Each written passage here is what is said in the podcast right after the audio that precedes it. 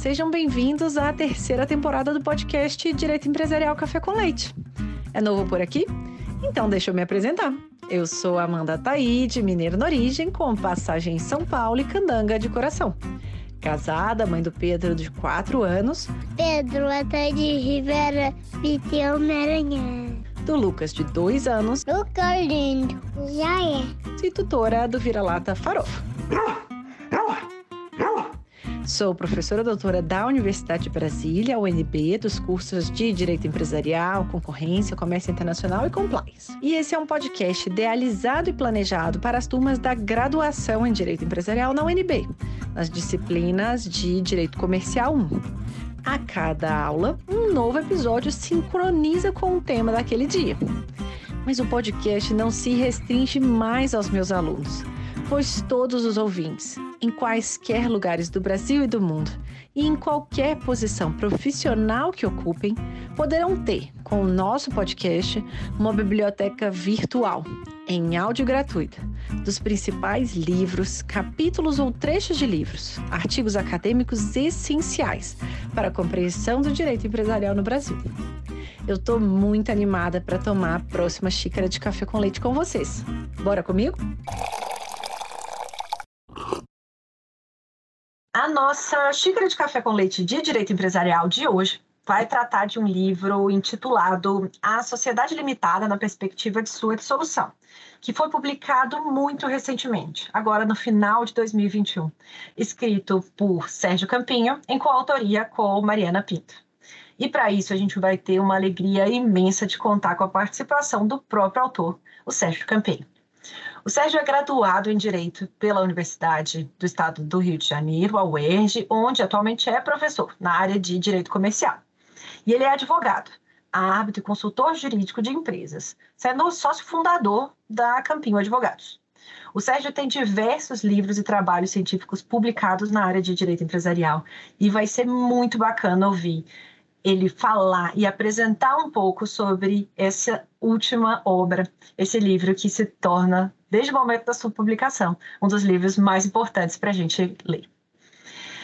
Professor Sérgio, muito obrigada por ter aceitado o convite para participar do nosso podcast, por apresentar aqui de um modo simples, curto e gostoso esse tema tão relevante para o direito empresarial, que é a dissolução da sociedade limitada. Professora Amanda, eu é que agradeço aí o gentil convite. Vou até chamar de Amanda, né? já que estamos aí num café com leite. Eu gosto meu pouco leite. A gente fala aqui no Rio de Janeiro pingado. Então, já que a gente está tomando um café, o meu café é o pingado. Vou te chamar de Amanda. Agradeço aí esse gentil convite. É, é um prazer enorme né, estar tá participando desse seu podcast, que já se tornou aí um clássico, uma referência no âmbito do direito comercial e, ao mesmo tempo, um, um desafio, né? É, dividir esse assunto com, com, os ouvintes e, penso eu, é, maior parte aí de acadêmicos ainda, de estudantes, né, de graduação. Então, é um desafio dividir esse assunto assim de uma maneira descontraída, fora daqueles padrões acadêmicos tradicionais, né? menos profissional e mais direto obviamente tentando não perder o conteúdo científico, que é sempre importante. Né? Esse é o nosso desafio, tentar aqui atrair os nossos alunos da graduação, da pós-graduação, né, para os temas de direito empresarial, para os clássicos, para a produção bibliográfica, para que o pessoal não fique só querendo né, as informações curtas e simples, né, que hoje em época de Instagram, que vale é a publicação no Instagram, mas ir direto para os livros, de ir para os autores, para a gente ter né, essa aproximação entre a academia e os profissionais. Então, vai ser muito interessante te ouvir aqui e é sempre um, um privilégio entender, escutar direto do autor, assim. Eu sempre gosto de começar entendendo de onde que surge a inquietação que leva a escrever o livro, né? E como que esse livro é, conversa com a sua própria trajetória profissional? Bom, essa inquietação é antiga, né? fruto aí do convívio da academia com a vida do advogado, a vida prática do advogado. Né? O direito comercial é essencialmente pragmático. Uh, o, o, acadêmico do direito comercial ele tem que saber muito lidar com essas questões que a prática apresenta, pelo próprio dinamismo do direito comercial. Então, isso é uma grife do direito comercial, penso eu. E, portanto, essa inquietação ela é antiga. Eu, em, no ano 2000, publiquei meu primeiro livro pela Renovar, já professor de direito comercial desde 86 e advogado, militante desde 86. E, em 99, eu escrevi esse livro, que era Sociedade é, Limitada, é, Sociedade por Cotas de Responsabilidade Limitada, e foi publicado em 2020 pela Renovar, em que eu abordei as grandes questões uh, que eu detectava, tanto na vida prática como na academia, que envolviam a sociedade, à época chamada de Sociedade por Cotas de Responsabilidade Limitada. E justamente por ser o tipo mais difundido no mercado societário brasileiro, era e ainda continua sendo. Né? Naquela época, enfrentei muitas questões que ainda eram controvertidas, algumas, é bem verdade, já pacificadas, outras em via de pacificação, mas diversas ainda em franca ebulição. E procurei trazer né, aquela visão não só acadêmica, mas também pragmática no livro. Em 2002, tivemos o Código Civil, que entrou em vigor em 2003, e eu escrevi um livro, né, que é o Direito de Empresa à Luz do Código Civil, em que aquele meu livro de limitada eu inseri num capítulo, obviamente, ampliando bastante com as novas é, é, é questões é, trazidas pelo Código de 2002, que foram muitas. Né? E, portanto, ele recebeu ali uma uma ampliação é, é, é, bastante generosa. E as questões que já proliferavam antes do Código 2002 continuaram a proliferar com novas. Né? É, inúmeras inquietudes vieram em razão da excessiva estratificação que o Código trouxe às sociedades, agora por ele nominadas de sociedades limitadas. Ah, como um emaranhado de quórums, a questão central do livro né, da dissolução parcial da sociedade, a questão da retirada, da exclusão de sócios, enfim, eu trouxe toda essa questão e quase né, 20 anos depois, eu e Mari, também pela experiência, e já não mais individual, mas coletiva, da nossa advocacia, do nosso magistério, a gente percebeu que havia um espaço e até uma. Seria recomendável revisitar todas essas questões e tentar sistematizá-las num livro, em, não sobre a limitada como um todo, mas naquele grande foco pragmático da limitada, que é percebê-la, é olhá-la sob a perspectiva da sua dissolução, onde os grandes conflitos surgem no mundo real. Né? E procuramos é, é, trazer né, essa visão, buscando unir cientificidade com pragmatismo, a fim de propor uma visão é, contemporânea e construtiva sobre o tema. E realmente foi um livro feito a quatro mãos. Por quê? Porque Tínhamos lá, por exemplo, um determinado capítulo. E esse capítulo nós dividíamos em vários subitens. Então, ninguém escreveu sobre um capítulo. Não, nós dividimos subitens de capítulos. E como é que funcionava? Por exemplo, o subitem 1.1 eu escrevia. O subitem 1.2 a Mari escrevia. E trocávamos. Aí eu trazia minhas contribuições sobre tópico que ela escreveu, ela trazia as dela e depois aquele que escreveu originariamente fazia né, o fechamento, a, a sistematização, é, acolhendo ou não acolhendo, ou até propondo né, uma terceira é, é, é, é, é, redação ou enfrentamento para aquela questão, enfim.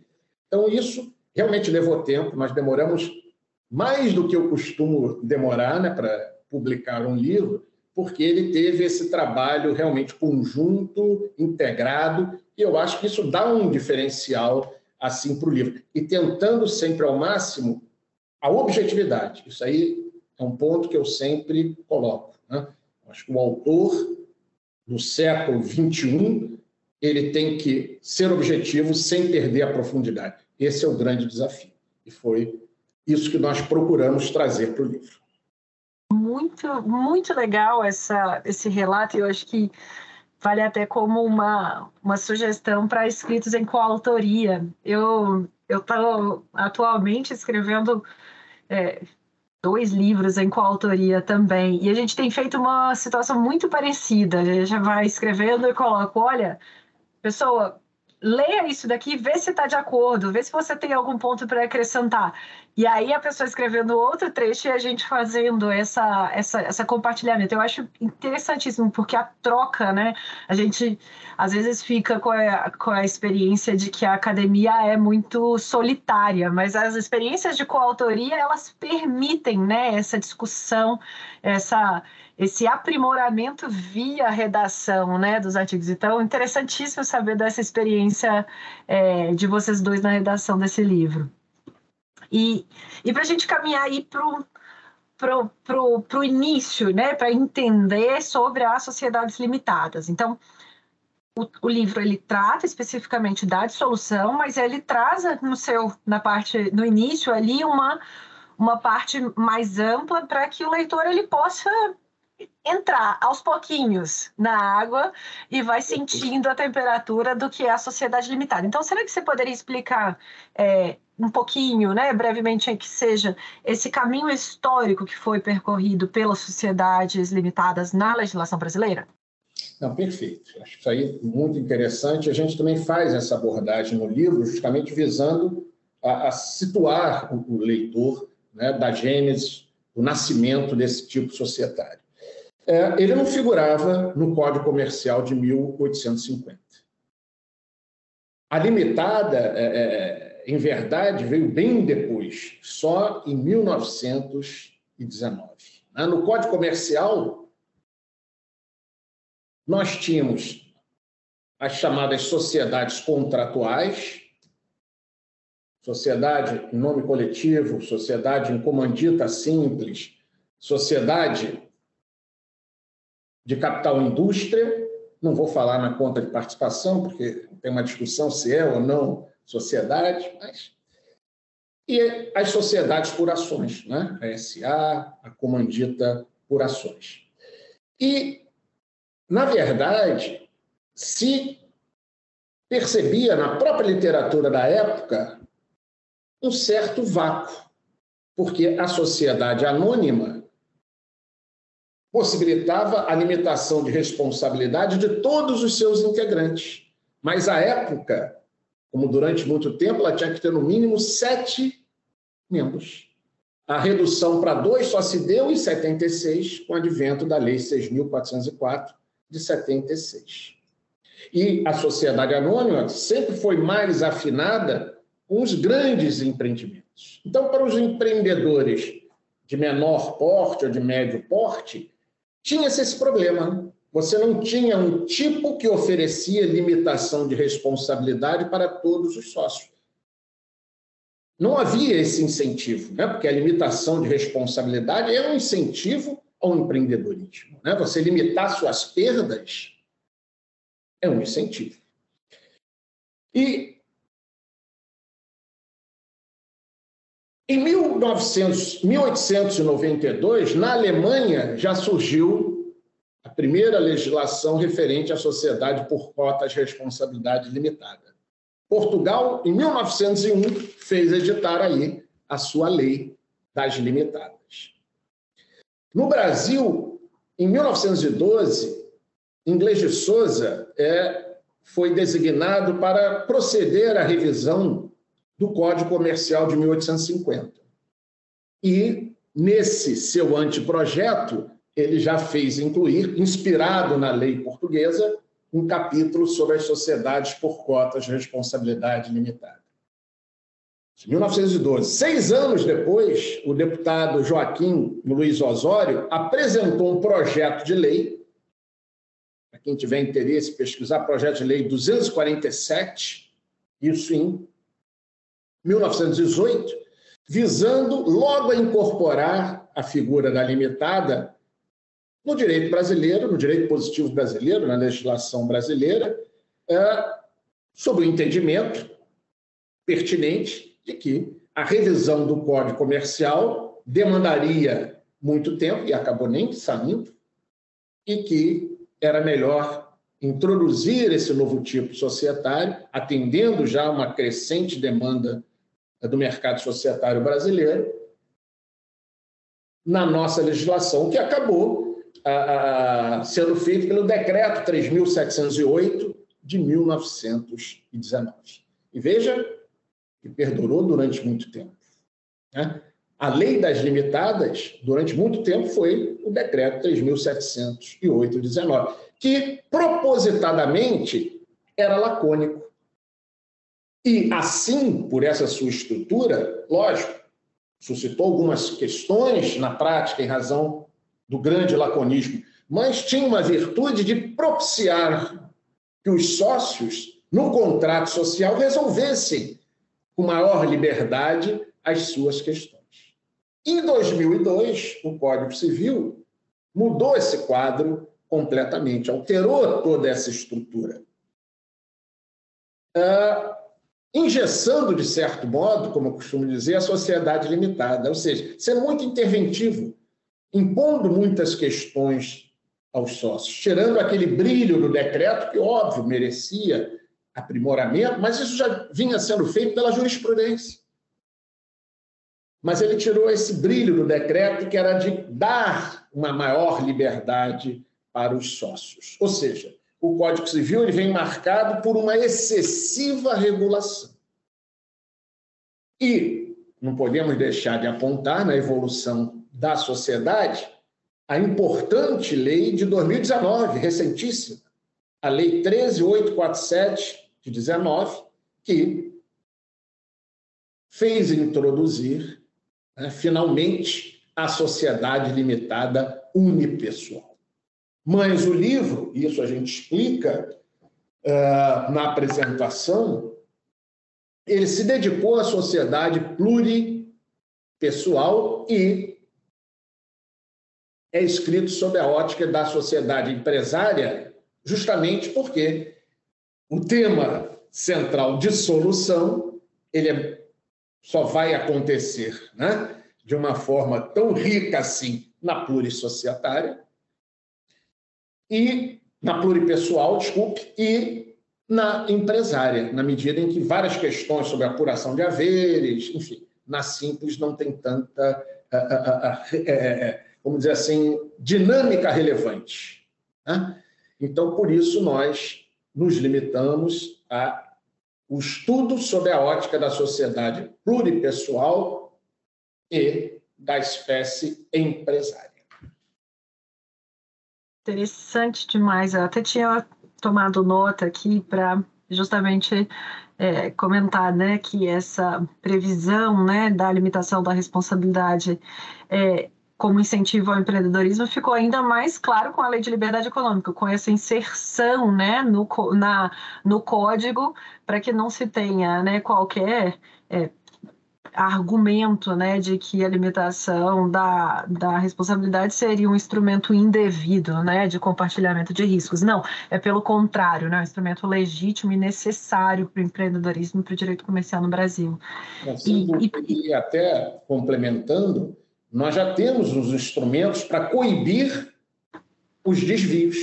Né? A imputação direta de responsabilidade ao sócio que agir contrário à lei, contrariamente ao contrato social ou estatuto, no caso da SA, a própria superação ou desconsideração da personalidade jurídica, enfim, a, a limitação de responsabilidade é fundamental. Não há uma economia que possa se desenvolver em que você não possa pré-definir os seus riscos.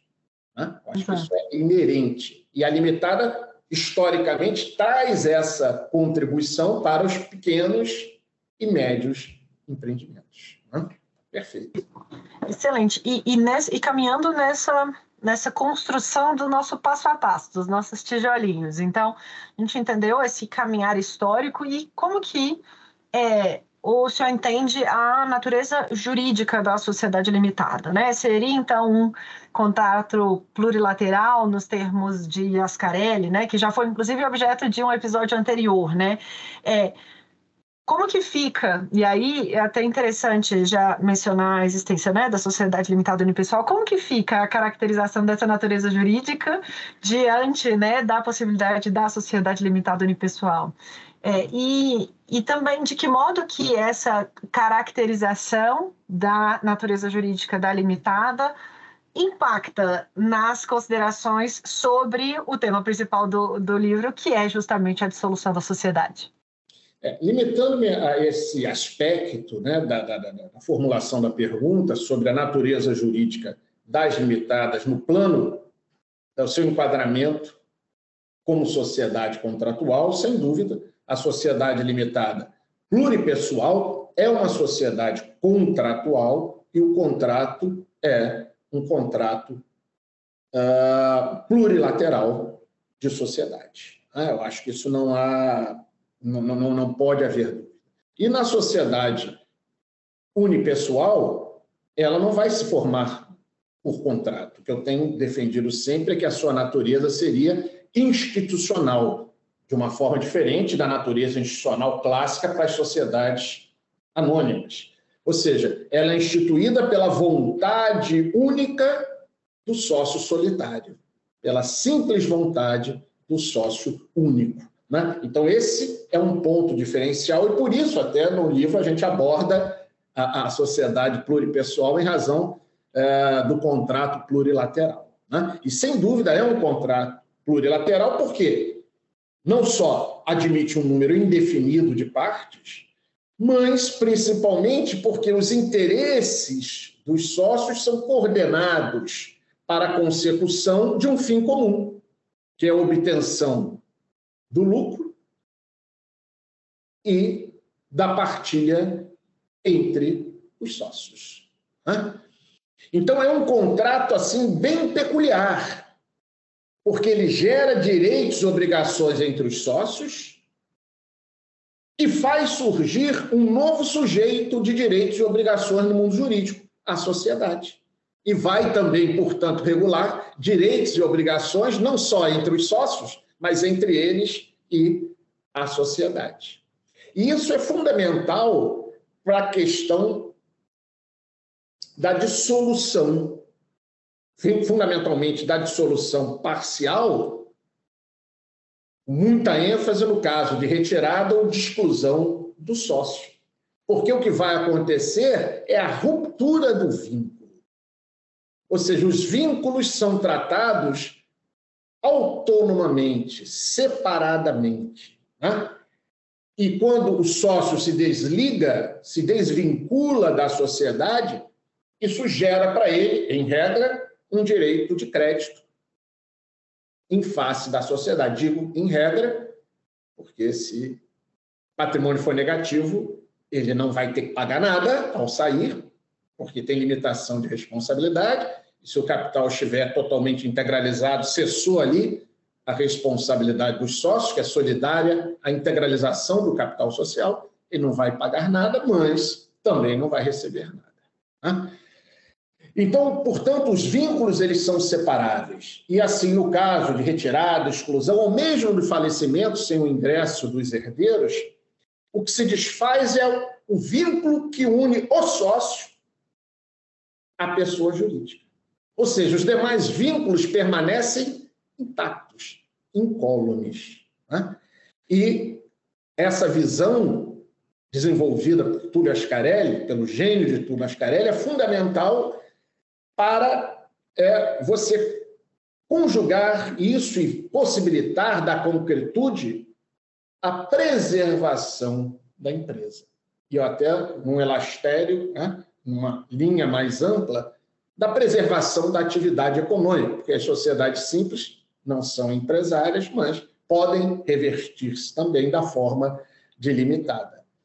Então, é, é, é, nessas hipóteses de retirada, de exclusão, ou mesmo de falecimento sem sucessão do sócio falecido por seus sucessores, o contrato de sociedade ele efetivamente não se resolve. Repito, verifica-se apenas a ruptura do vínculo em relação ao retirante, ao excluído ou ao falecido, conforme a hipótese. Portanto, o pacto social, o contrato social, o vínculo prossegue em relação aos demais sócios remanescentes ou remanescentes, se quiserem, porque eles poderão ter opção pela dissolução total.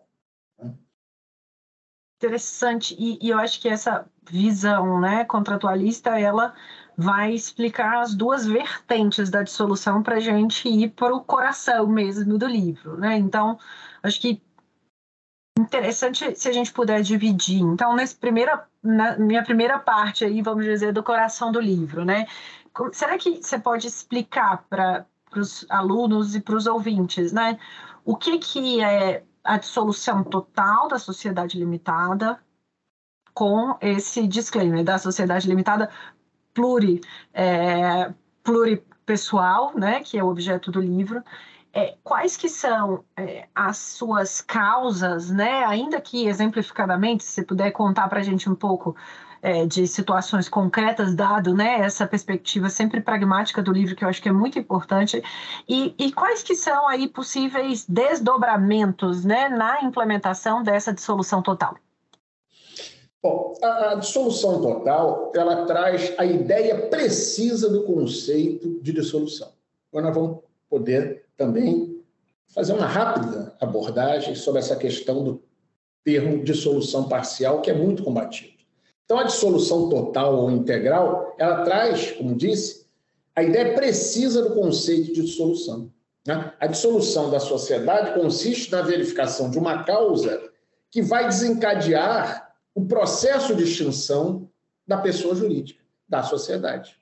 Ocasião em que vai se encerrar a personalidade jurídica que ela adquiriu a partir do registro do ato constitutivo, no caso da limitada do contrato social, no registro próprio.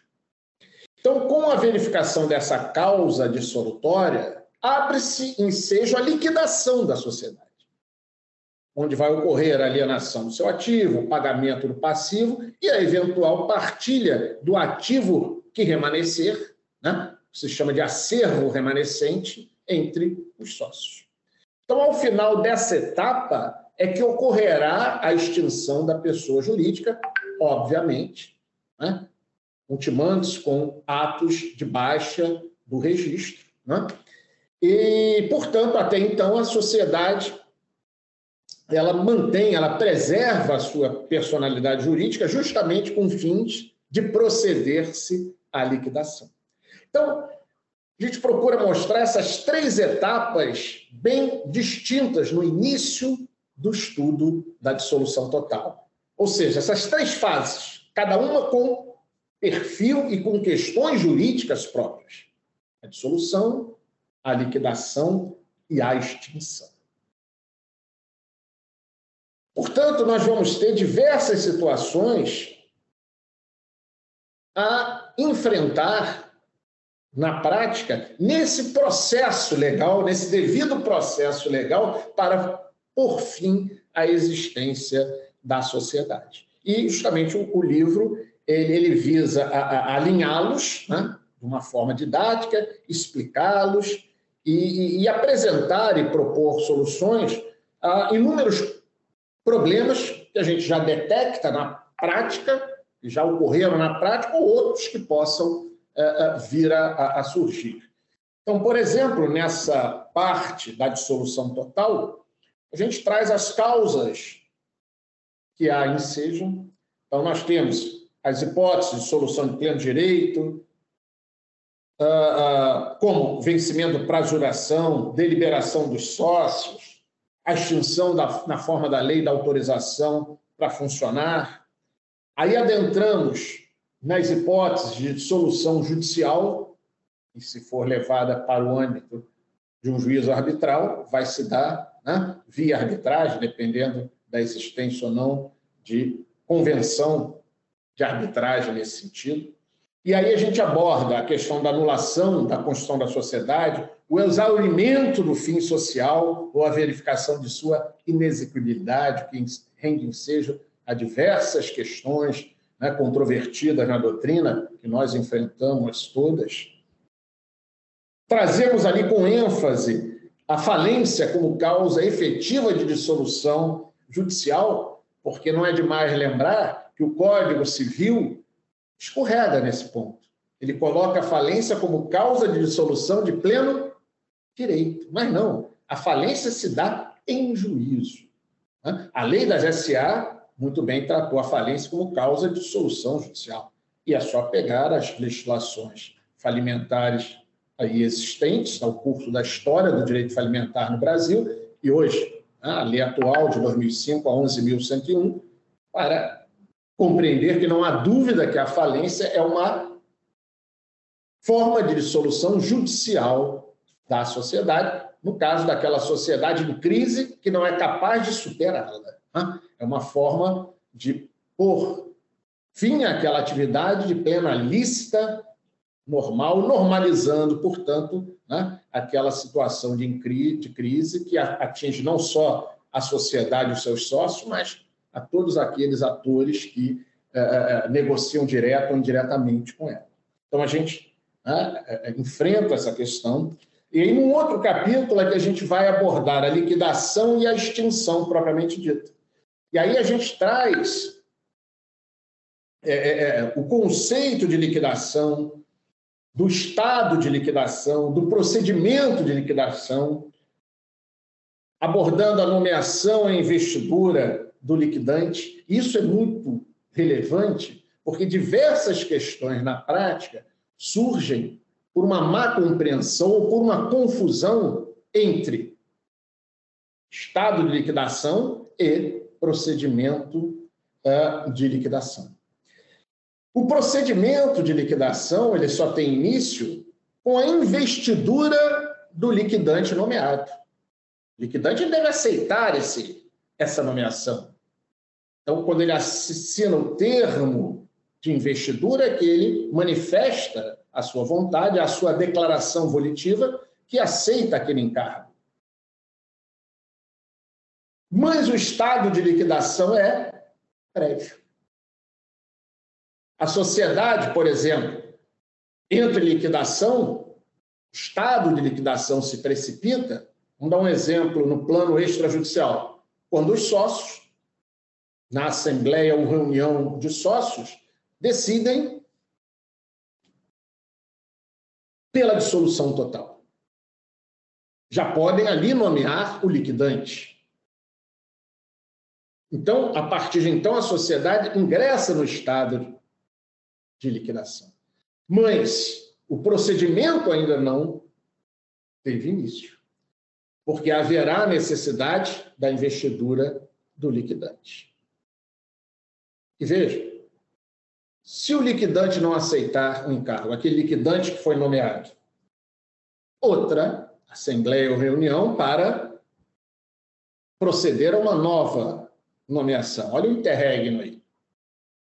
Em outros casos, até, talvez para né, os alunos fique mais claro, na dissolução judicial, o juiz né, profere a sentença dissolvendo totalmente a sociedade. As partes não discordam desse capítulo da sentença, mas vão discordar do capítulo relativo à nomeação do liquidante. Então, vai transitar em julgado o capítulo relativo à dissolução, propriamente dito, e vai prosseguir com os recursos até final decisão a questão do liquidante. Olha, o estado de liquidação já está irrompido, mas o procedimento ainda não teve início. E aí a gente já está falando de um prazo que pode ser amplo. e várias questões começam a aflorar. Por exemplo, é assente na doutrina de que, com a dissolução, ou seja, com o início do estado de dissolução, os administradores são automaticamente uh, desligados das suas funções. O órgão administração não mais vai exercer as funções para as quais os seus integrantes foram nomeados. Por quê? Porque a sociedade ela não vai mais operar o seu objeto. Os atos vão ser praticados são atos apenas urgentes de preservação pelos antigos diretores, enquanto o liquidante não for investido. Então, isso, isso é relevante. Ou seja, há um gap, muitas vezes, entre o início do estado de, de, de, de, de, solução e o início. Desculpe, o início do estado de liquidação e o início do procedimento é, de liquidação, que só se dá com a investidura do liquidante.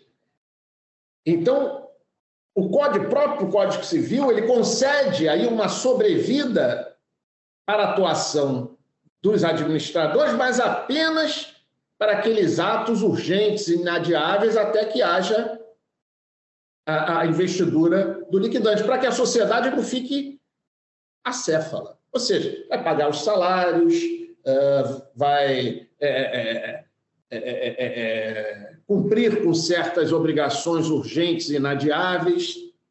Mas veja, ele não pode, por exemplo, vender um bem que integre o ativo imobilizado. Por exemplo, o imóvel da sociedade.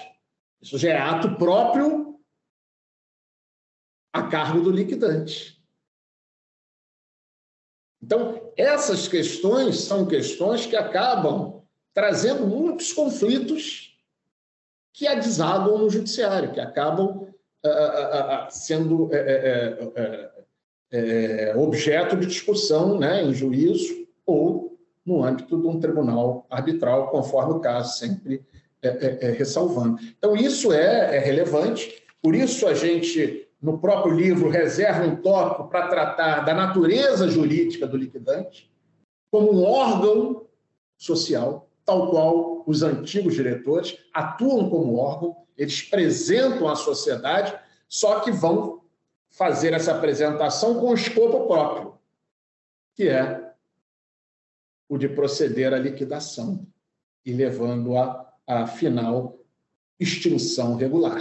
Né? Também abordamos aí a questão do liquidante, pessoa jurídica, enfim, uma série de temas é, pungentes a gente é, é, é, enfrenta nessa questão é, da liquidação e, e, da extinção. Nós é, sempre percebemos, assim, na nossa prática da advocacia, que faltava um pouco mais de, de, de literatura, de enfrentamento à questão da liquidação. Fala muito da dissolução, principalmente dissolução parcial, exclusão, apuração de haveres, que resulta né, da dissolução parcial, mas na dissolução total a gente sentia, principalmente na, na, na fase de liquidação, a necessidade de um maior aprofundamento e sistematização de é, é, é situações e questões que afloram mesmo né, no dia a dia é, é, é, das liquidações.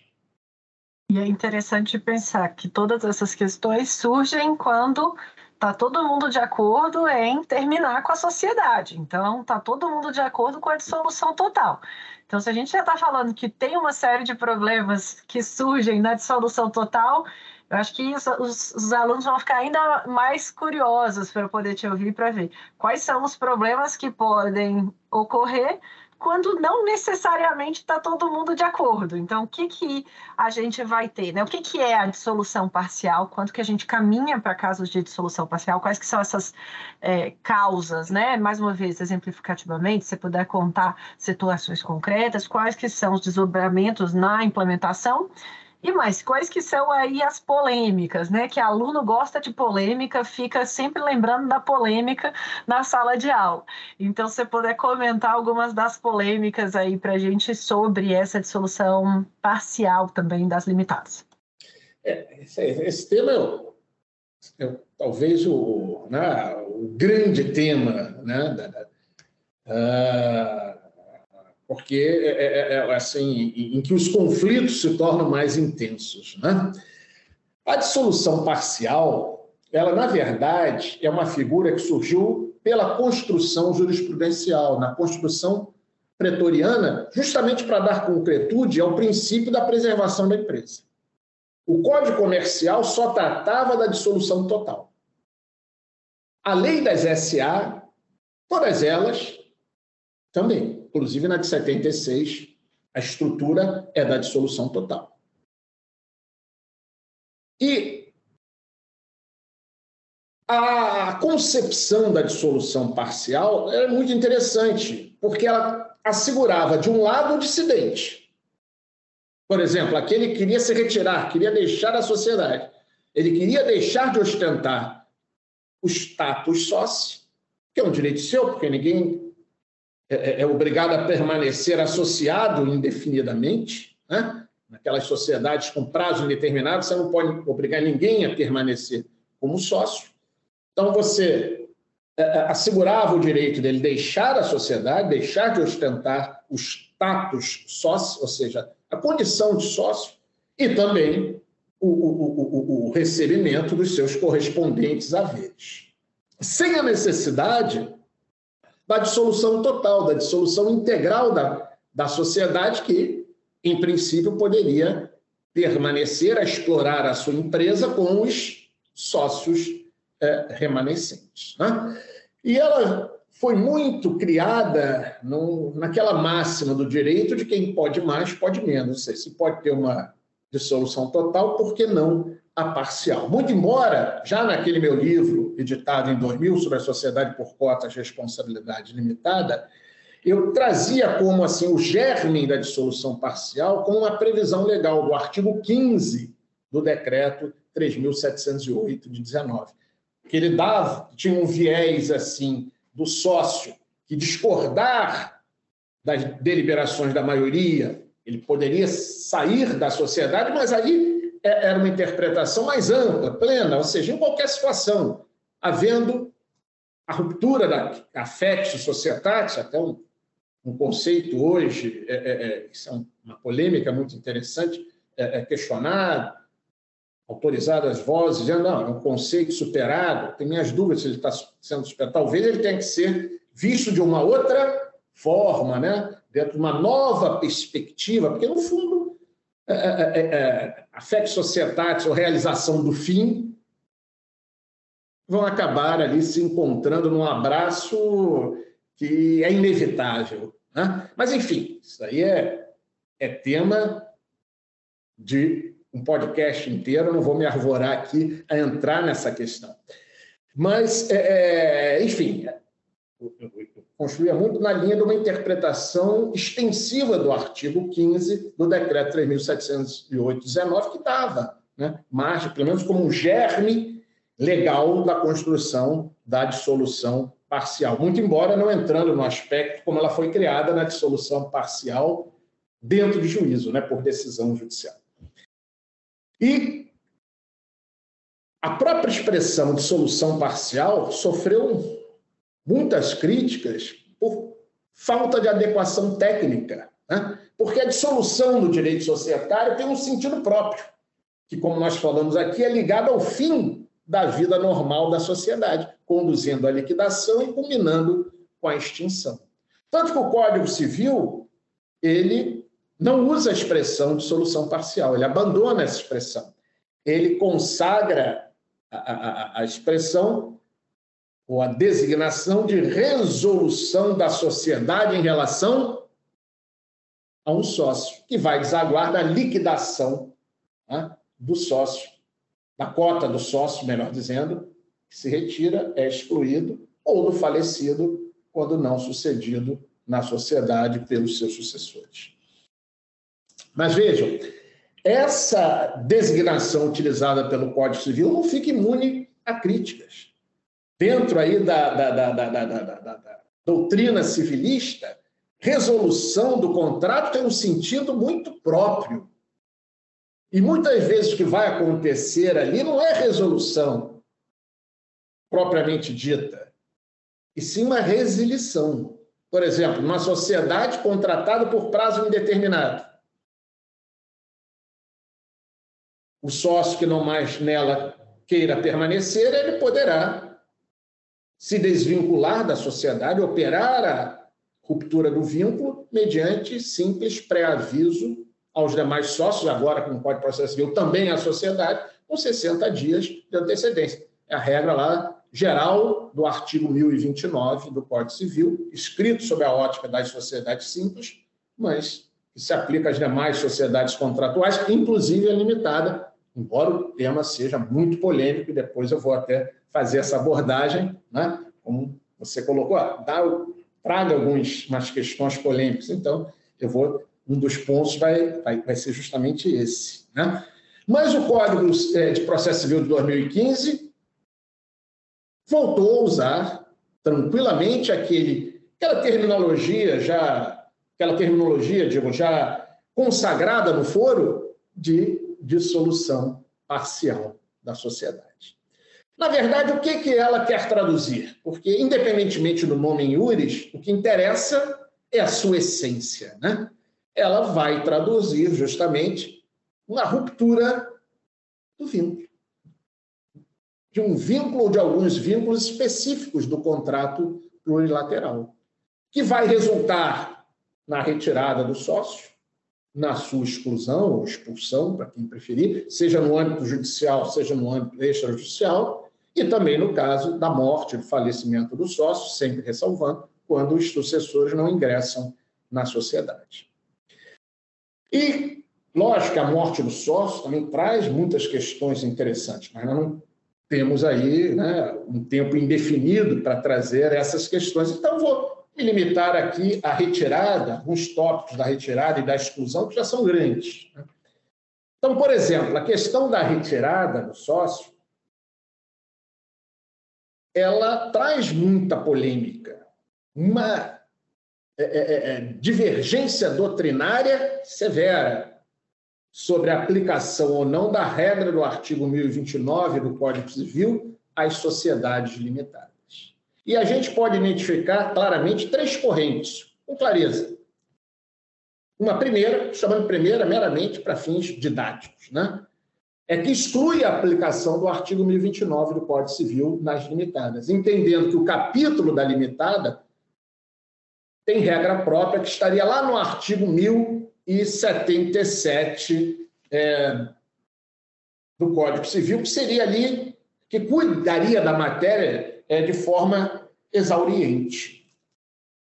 Ou seja, para os adeptos dessa corrente, só naquelas situações estritamente previstas no 1077 que caberia a retirada ou o recesso, é, porque eu utilizo as duas expressões é, como sinônimas, né? não faço distinção entre retirada e recesso. Então, nós temos lá no 1077 a regra segundo a qual, quando houver modificação do contrato, fusão da sociedade, incorporação de outra ou dela por outra, terá o sócio que dissentiu o direito de retirar-se da sociedade nos 30 dias subsequentes à reunião ou assembleia, né? completo eu conforme o caso, aplicando-se no silêncio do contrato social antivigente, o disposto no artigo 1031, que é o que vai regular a apuração de haveres, que também é um outro problemão que a dissolução é, é, é, é parcial né, faz desalar. Então, você teria essa regra do 1077. Dizem os adeptos a essa corrente. Ela excluiria a aplicação do 1029. Não vou aqui entrar nas minúcias 1077, mas no livro a gente aborda e mostra que não são só essas questões literais aqui, né? outras né? estariam ali é, é, é, é previstas que decorriam da própria é, amplitude quando se fala de modificação do contrato. A gente discute que modificação é essa? Uma modificação essencial ou, por exemplo, a modificação é, com a extinção de uma filial, ensejaria, não ensejaria, enfim, a gente aprofunda aí essa, essas questões com inúmeros exemplos e trazendo situações concretas, né? muitas vivenciadas e outras que a gente né, vislumbra que podem também acontecer. Uma segunda corrente, ela vai adotar o sistema da regência supletiva. Ou seja, se a limitada, se os sócios no contrato social adotaram para a limitada a regência supletiva pela lei das sociedades anônimas, essa corrente negaria a aplicação do 1029, ou seja, aplicaria pura e simplesmente o 1077 como sendo o único fio condutor para traduzir a retirada do sócio na limitada. Já, se o contrato for omisso ou expressamente adotar a, a, a regência pela, pelo capítulo né, da sociedade simples, você aplicaria ali é, o 1029, que conviveria, nesse caso, com o 1077 também. Isso, assim, em apertadíssima síntese. Né? A gente coloca todos os autores no livro, que a gente, é, na nossa pesquisa à época, né, conseguiu identificar em cada uma dessas correntes. E faz ali a nossa crítica e um nosso, explana o nosso ponto de vista, que é o meu ponto de vista desde 2002, quando é, escrevi sobre o tema, que é o convívio da regra do 1077 com o 1029. São regras que convivem harmonicamente, né? entendendo que o 1077 é uma hipótese especial e que vai se aplicar tanto à sociedade contratada por prazo determinado quanto àquela contratada por prazo indeterminado e se opera de um modo próprio. Mas ela não exclui a retirada do 1029. Né? O 1029 ele funciona como uma regra geral para as sociedades contratuais, em razão da natureza contratualista, que foi uma das suas perguntas iniciais, da limitada, a gente não tem como deixar de a ela aplicar, no meu modo de ver, o artigo 1029, né? que tem uma regra muito simples. Sociedades contratadas, sociedades de natureza contratual, por prazo determinado, pode haver a chamada denúncia cheia ou motivada. Isto é, só vai haver a retirada, segundo a dicção do preceito, é, por justa causa, judicialmente comprovada e reconhecida. Mas pode ser em vias arbitrais também, sempre lembrando. E aquelas com prazo indeterminado, admitindo a denúncia imotivada ou vazia.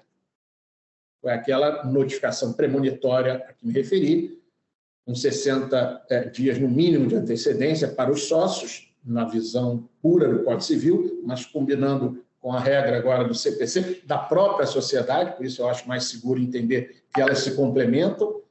Acho um pouco difícil dizer, não, o Código de Processo Civil, nesse caso, revogou parcialmente o nível. Não, acho que se complementam, ou seja, exigindo a notificação dos sócios da sociedade, muito embora me pareça que, havendo da sociedade, né, você tem um sistema ali de, de, de maior é, é, é, estabilização, mas parece que o ideal é, segundo a letra da lei, para não ter dúvida, notificar os sócios e também a sociedade. Por que também a sociedade? Porque a sociedade é que vai pagar os haveres. Cada notificação tem um fim próprio. A sociedade é que vai pagar a vez, vai sofrer é, é, é, é, efeitos na sua esfera jurídica. E os demais sócios, ah, a sociedade é contratual, como é que você vai fazer a, a desvinculação do retirante em relação aos demais? Né? Então, faz a notificação dos demais sócios da sociedade com esse, essa notificação, esse aviso prévio com 60 dias de antecedência. E o próprio 1029, se nós formos pegar a sua literalidade, ele já diz: além dos casos previstos em lei ou no contrato, o sócio poderá, aí vem a regra, ou seja, eu acho que né, o próprio artigo 1029 ele parte, olha, eu estou dentro de um sistema. Está limitada, tem o 1077, mas além desse caso, também funciona esse aqui para a natureza contratual. É a conclusão que a gente chega e hoje a jurisprudência do STJ tem se cristalizado justamente dentro dessa que eu chamei de terceira corrente a qual a gente é, é, adere. A questão também de exclusão é muito interessante, porque o 1030 cuida da exclusão judicial, por exemplo. E a limitada tem uma regra especial para a exclusão extrajudicial, que está lá no artigo 1085, é uma regra própria da limitada. E ambos falam, né, no meu, nosso modo de ver, é isso que a gente faz essa análise, é, quanto à causa eles falam a mesma coisa, mas de forma distinta. Ou seja, para haver a exclusão judicial ou arbitral, sempre né, enfatizando pelo 1030, tem que haver falta grave. Então, a gente percorre o conceito do que seria falta grave. Já no 1085, o texto legal já se vale de uma outra forma de anunciar. Não fala em falta grave, mas fala o quê? em atos de negável gravidade que possam pôr em risco, né, que ponham em risco a continuidade da empresa. E a gente entende que não há distinção valorativa nessas formas de expressão do texto legal, tanto do 1030 quanto do 1085. Como eu disse, querem dizer a mesma coisa. Enfim, para haver a exclusão judicial pelo 1030 ou a extrajudicial pelo 1085, tem que haver o quê? A caracterização de falta grave. E, obviamente, o 1085 ele traz é, é, questões interessantes né, na, na, na, dentro da própria estrutura normativa, da hipótese né, normativa. Então, para haver as exclusão extrajudicial, primeiro de tudo, tem que haver prévia previsão contratual. Se não houver previsão contratual, você não opera a exclusão via 1085. E tem que haver uma deliberação de uma maioria própria, que é, é a maioria representativa de mais da metade do contrato social. Então, já sabemos que ela se opera para excluir o minoritário. O minoritário não pode excluir o controlador com base no 1085. Poderá fazê-lo, sim, como também eu já defendo né, desde do meu livro do, do, acerca do Código Civil, que hoje é o curso, né, o curso de Direito de Empresa, e a gente reitera isso nesse nosso livro, poderá sim haver a exclusão do controlador sempre por falta grave, mas no âmbito judicial ou arbitral. Por quê? Porque tem um conceito 1030 de uma maioria própria para aquele fim, que é a maioria dos demais sócios. Ou seja, com a exclusão, para se chegar a essa maioria, da participação societária do controlador. Então vejam, são questões interessantes.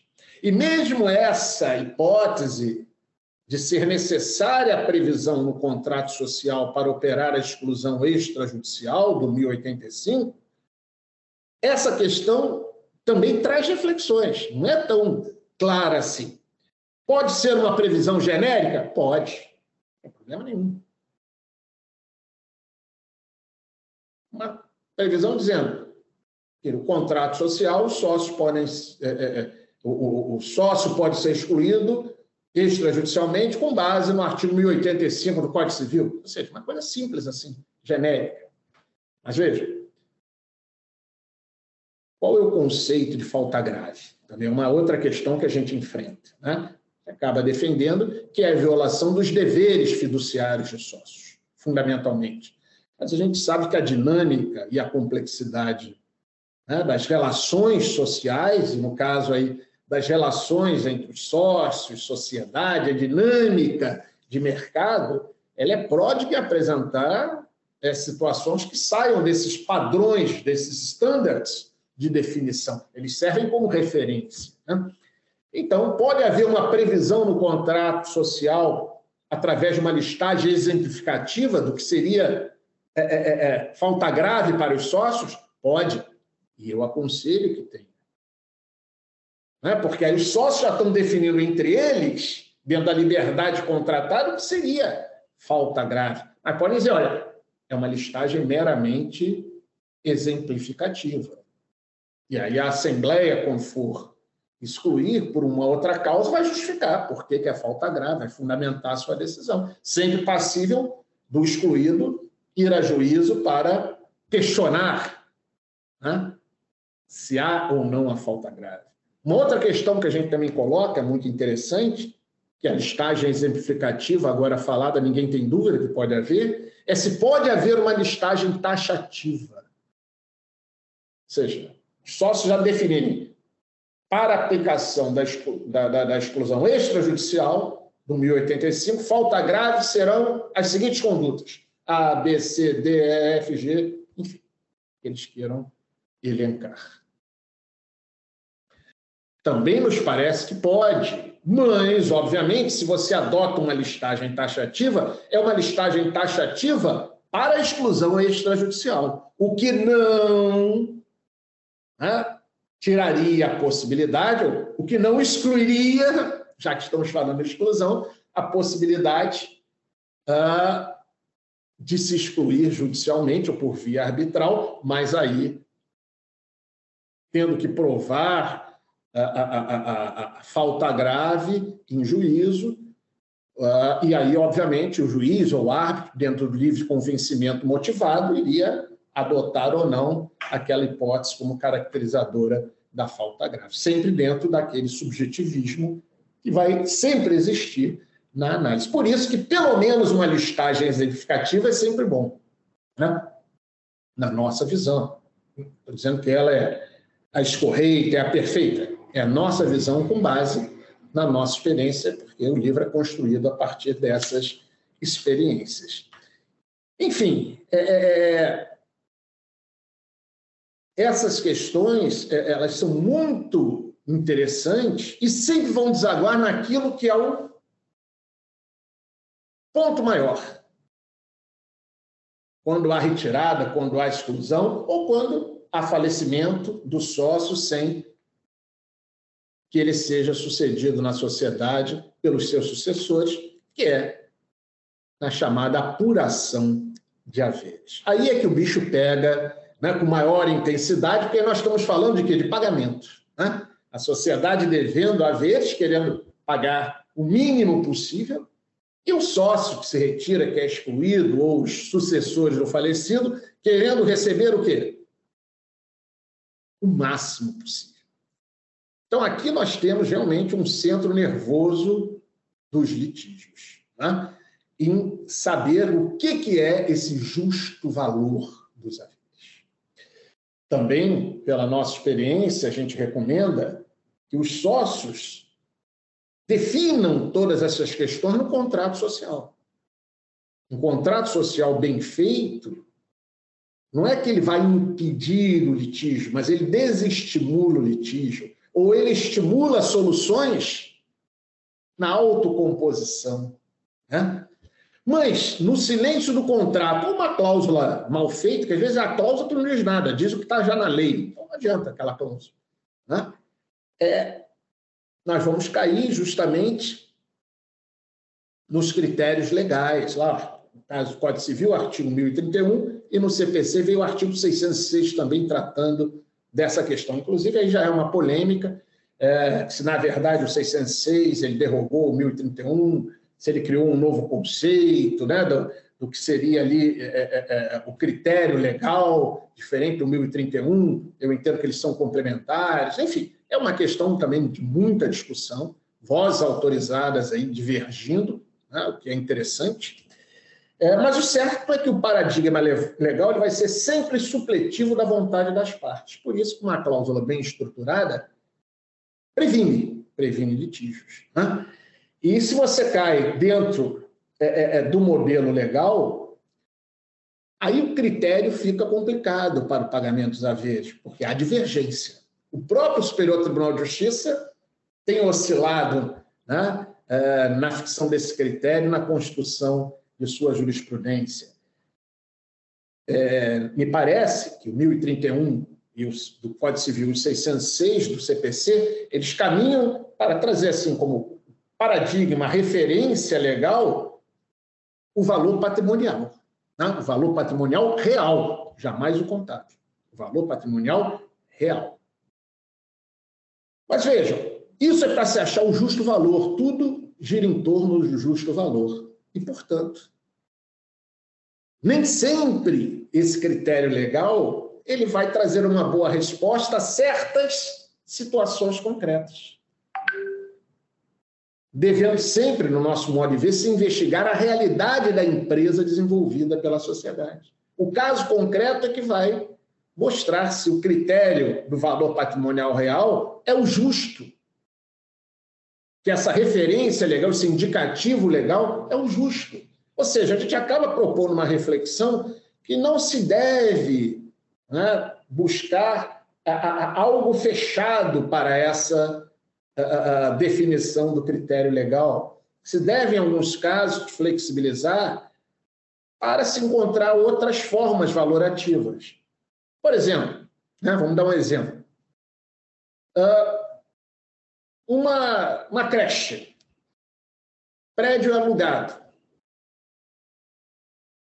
não é? imóvel próprio, prédio alugado. Tudo bem? Contrato ele pode ter aquela proteção, né? pode revelar a chamada propriedade empresarial, né? que é o direito ao ponto, isso também tem um valor, mas é intangível. Os equipamentos não são de grande valia, mesas, cadeiras, né? alguns brinquedos, alguns computadores, a gente sabe que isso tudo né, vai sofrendo depreciação com o tempo. Né?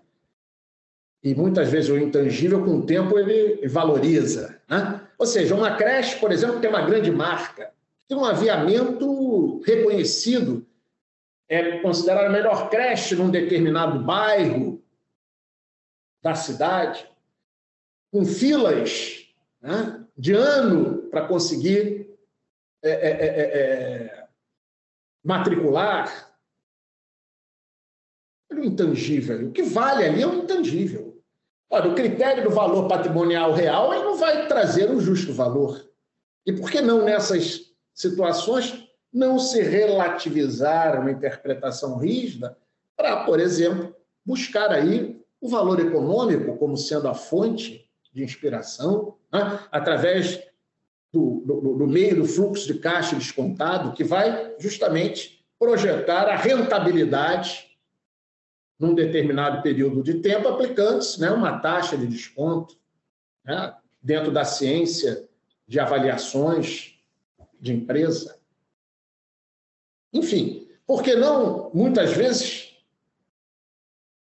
você poder mixar esses critérios, porque me parece que o escopo é o justo valor. Enfim, essas questões, embora né, a, a, sociedade limitada tenha surgido em 1919, mais de 100 anos depois, essas questões ainda continuam como sendo as grandes questões, mesmo depois do advento do Código Civil de 2002, que avançou um pouco, mas não resolveu.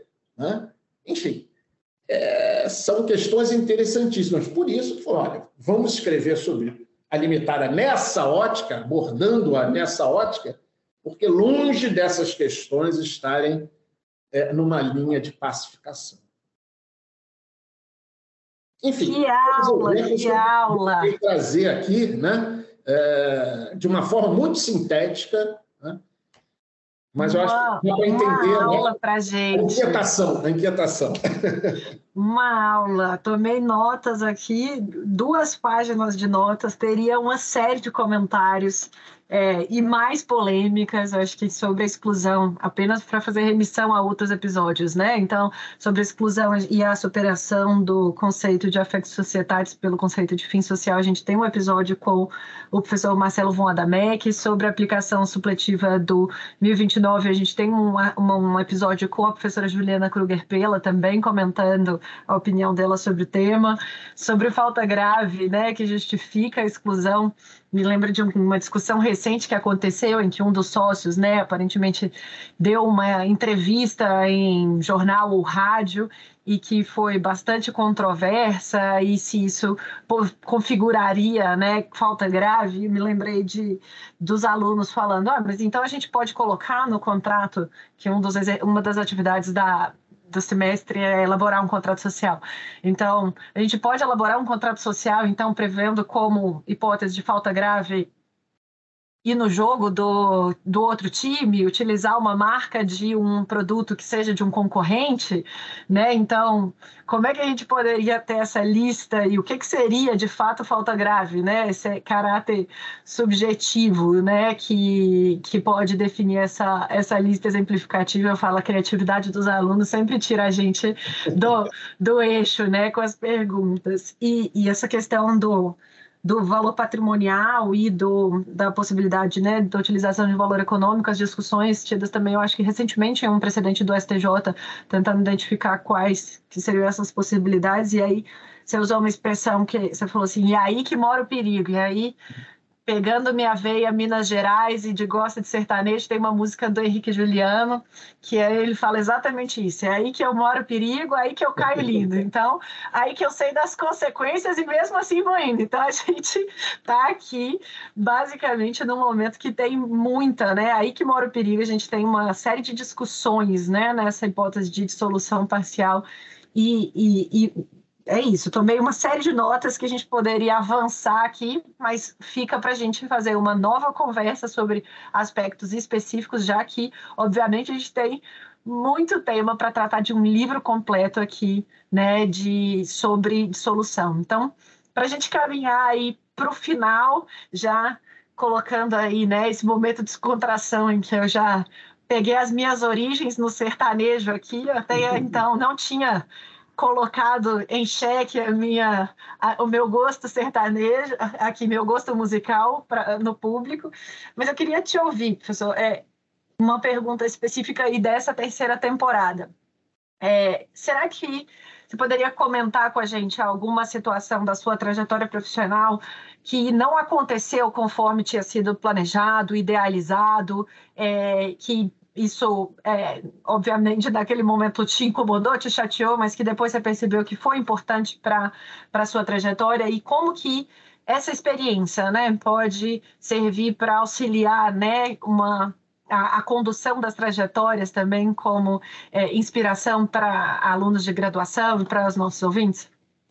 Eu achei essa pergunta fantástica, interessantíssima, porque humaniza né, essa relação do, do expositor, na, da experiência, os mais jovens, né, para aqueles que estão iniciando. Achei isso fantástico. Eu pensei aqui num, num caso, foi muito interessante, é, em que isso foi no final dos anos 80, ou seja, comecei a dar aula e advogar, minha turma de 85 na UERJ, comecei a dar aula e advogar em 86.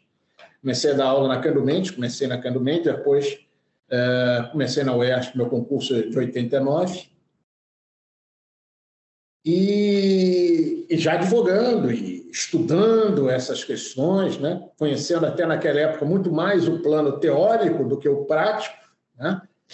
E me veio uma questão, é, um advogado experiente da área do direito seguro, não era da, da parte societária, que estava me trazendo um, um, um cliente casal de senhores, né, já com bastante idade, e que me apresentaram o seguinte problema. Uma sociedade anônima, familiar,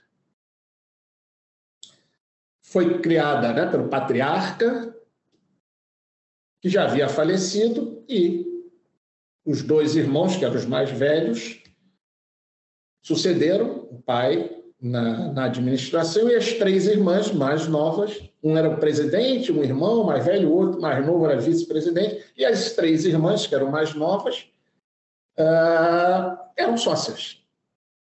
Bom, era uma indústria é, gráfica, foi muito relevante nos idos da década de 40, 50, 60, que tinha um parque industrial muito interessante na região de São Cristóvão, que é uma região aqui no Rio de Janeiro, para quem conhece, é uma, uma região industrial, né? é importante principalmente lá na, na, na, década de 30, 40, 50. E só que nesse estágio, já há bastante tempo, a sociedade não mais operava ali o, o seu objeto de indústria gráfica. O que que os irmãos mais velhos que comandavam acabaram fazendo? O enfraquecimento da atividade, o enfraquecimento do nome, com a concorrência. Eles alugaram esse parque industrial, que era muito valioso. Uh, a sede da sociedade, na época, né, era um andar inteiro num prédio ali da Rio Branco, aqui do Rio de Janeiro, valorizadíssimo. Eles alugaram também, colocaram a sede num escritóriozinho pequeno, aonde eles ficavam, e a sociedade tinha imóveis também em, nome próprio, ou seja, lá na época se procurou uh, uh, separar ali a atividade né, uh, fim, né, né, ou seja, misturando ali patrimônio com, com operação, enfim.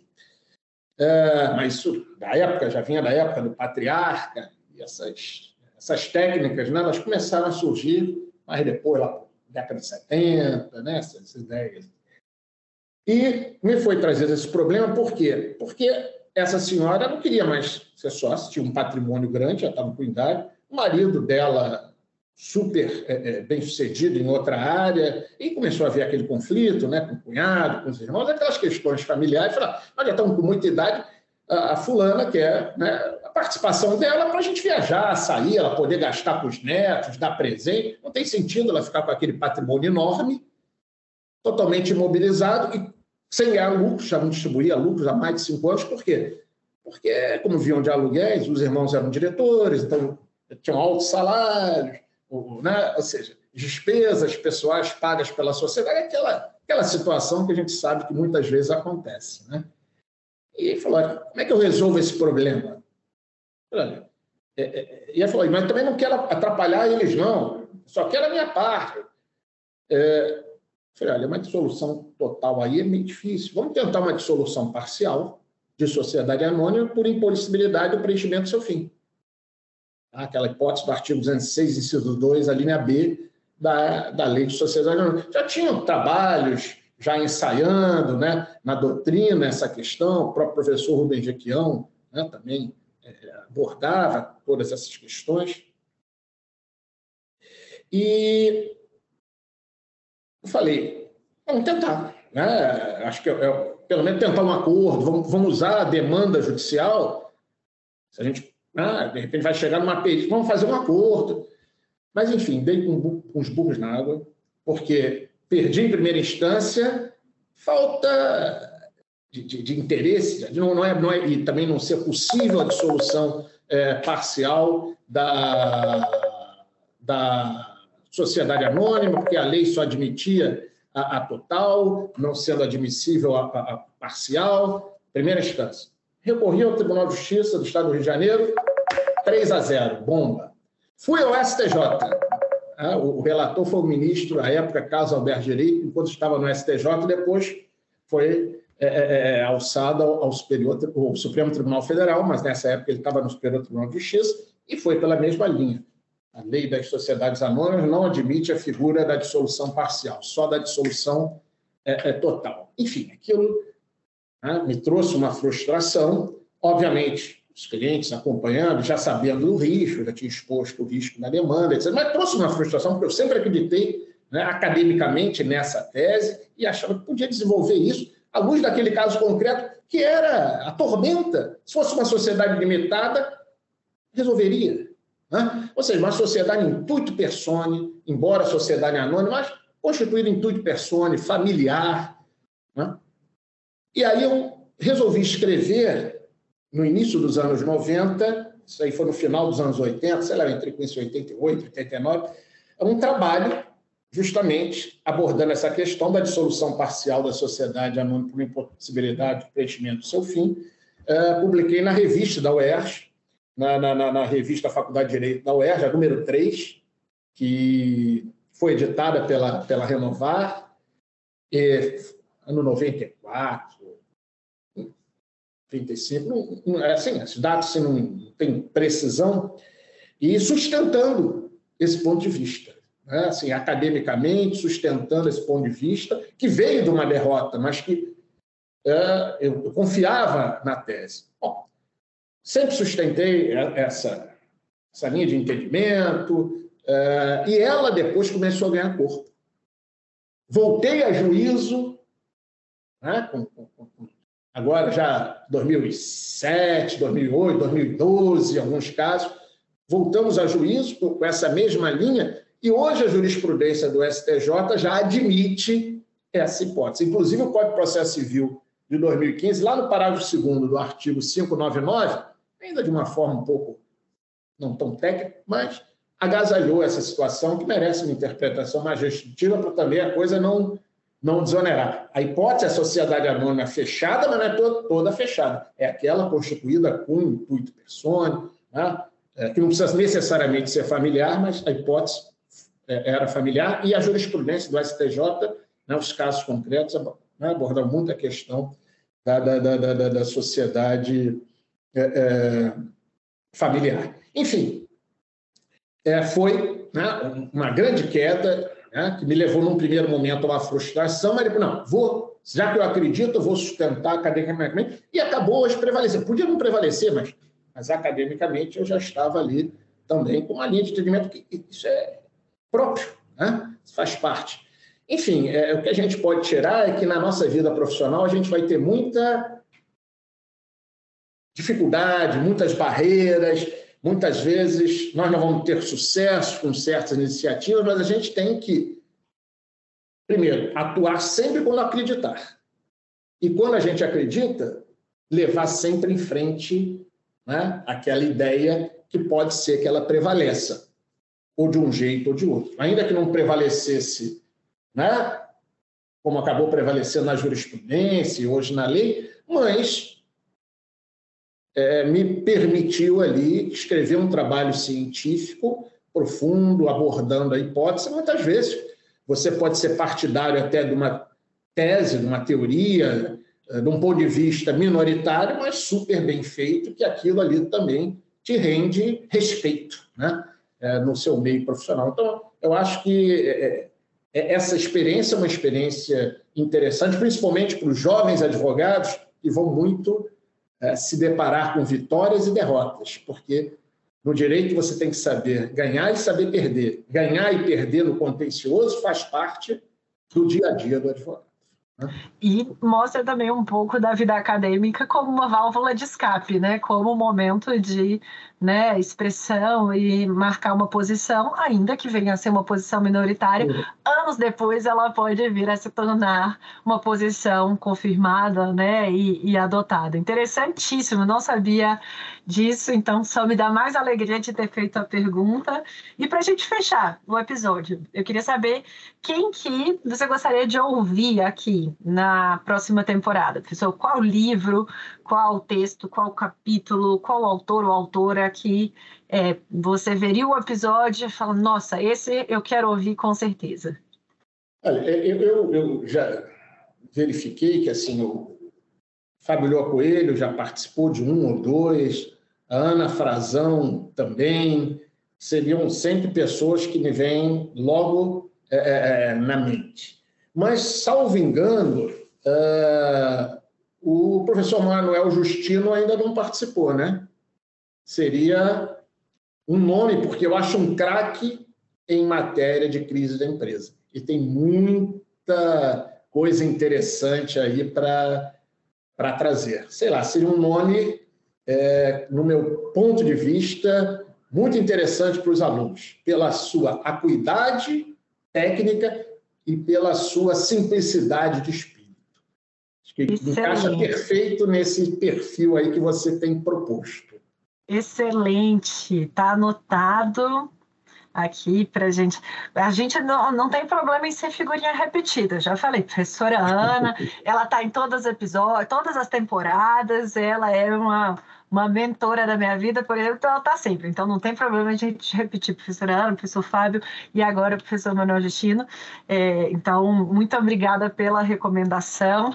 Está anotado para as próximas temporadas e eu acho que é isso. Com isso a gente conclui, professor Sérgio, Muito obrigada pela sua presença. Foi de fato uma aula, não foi só um pingado, foram os dois pingados aqui que a gente tomou juntos um café muito gostoso, com muito aprendizado, de um modo leve, compartilhando aí, né, uma série de questões, não apenas teóricas, mas muito pragmáticas, que é justamente o caráter do seu livro.